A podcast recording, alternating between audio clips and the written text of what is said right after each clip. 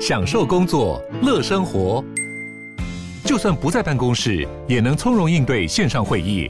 HP Dragonfly 透过专业的 HP Presence 设计，内建降噪及会议快速键，搭配清晰的 Bang & Olufsen 音效，增强音讯及视讯功能。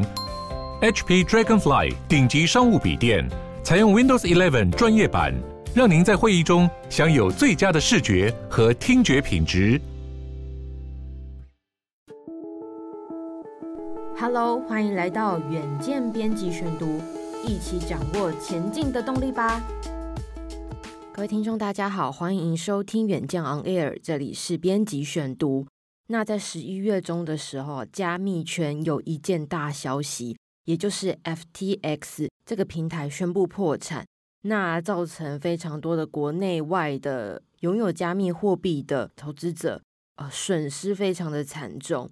因此，我们在接下来的两集将邀请到区块链大学联盟理事彭绍甫以及远见内容资深主编林世慧，针对这个 FTX 平台破产的消息来做一个前因后果的分析，以及。如果未来你是这个投资者，你要怎么样来避免这样子的憾事再发生哦？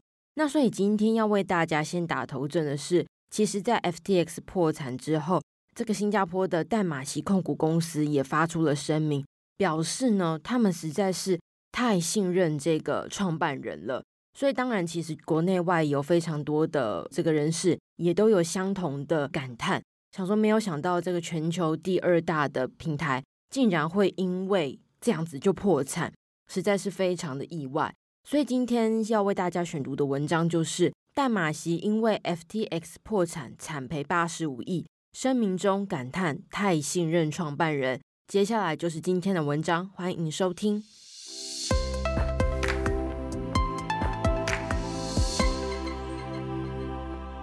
一向被公认投资眼光非常好的新加坡淡马锡控股公司。竟然在 FTX 破产事件上跌了一跤。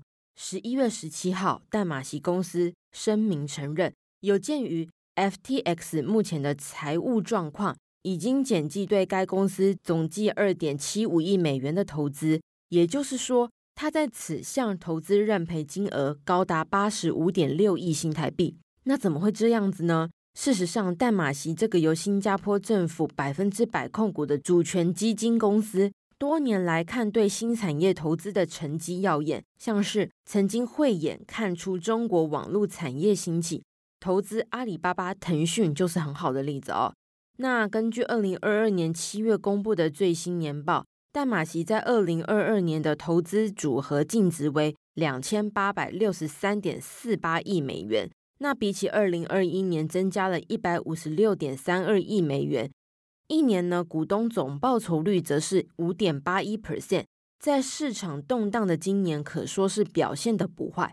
所以那就更让人好奇啦，但马锡为何会偏偏在投资加密交易平台 FTX 上看走眼？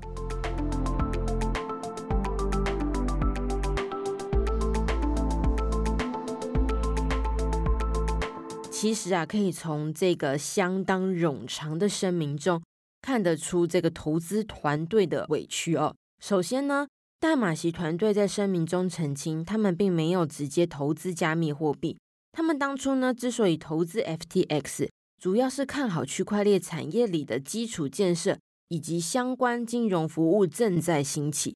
FTX 身为全球第二大加密交易所，自然属于区块链中第二块他们看好的项目。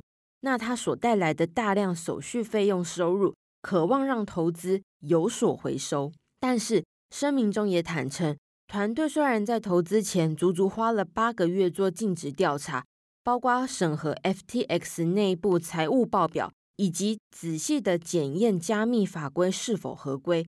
另外呢，他更请教许多行业专家的意见，然而却得到这样的结果，或许可以很明显的看出。他们对 FTX 创办人兼执行长 SBF 的执行力、判断力以及领导力的信任感是错误的，而这份信任呢，其实是从和 SBF 本人以及周遭其他人的讨论以及交流间所产生的。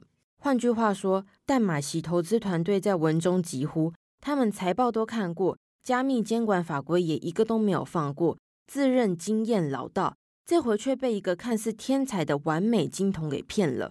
不过，由于淡马锡团队进行尽职调查的时间是二零二一年一月到十月，相对于今年可说是币圈牛市。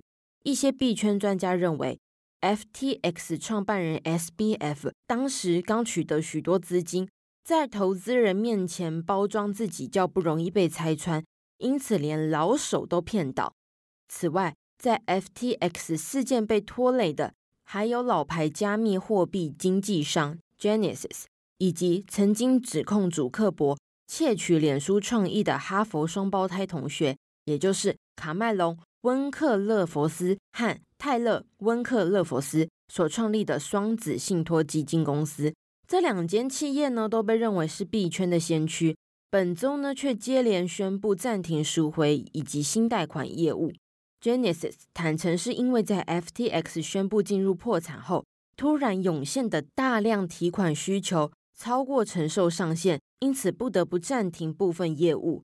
而双子信托正因为旗下收益性产品是跟 Genesis 合作，因此也被迫跟着暂停业务。如此看来，这个从币圈而起的风暴，不但正将一个个加密同业拖下水，传统的投资专家也无法幸免。后续冲击呢，仍然在扩大当中，一切仍需要小心。以上就是今天的编辑选读。再次提醒哦，针对 FTX 的事件，我们将会有前因后果非常深入的解析，一定要收听接下来的两集《远见 On Air》。那如果你喜欢今天的《远见 On Air》，欢迎赞助或是留言给我们。如果想了解更多细节，欢迎参考资讯栏的连接。那请每周锁定《远见 On Air》，帮我们刷五星评价，让更多人知道我们在这里陪你轻松聊财经、产业、国际大小事。下次再见，拜拜。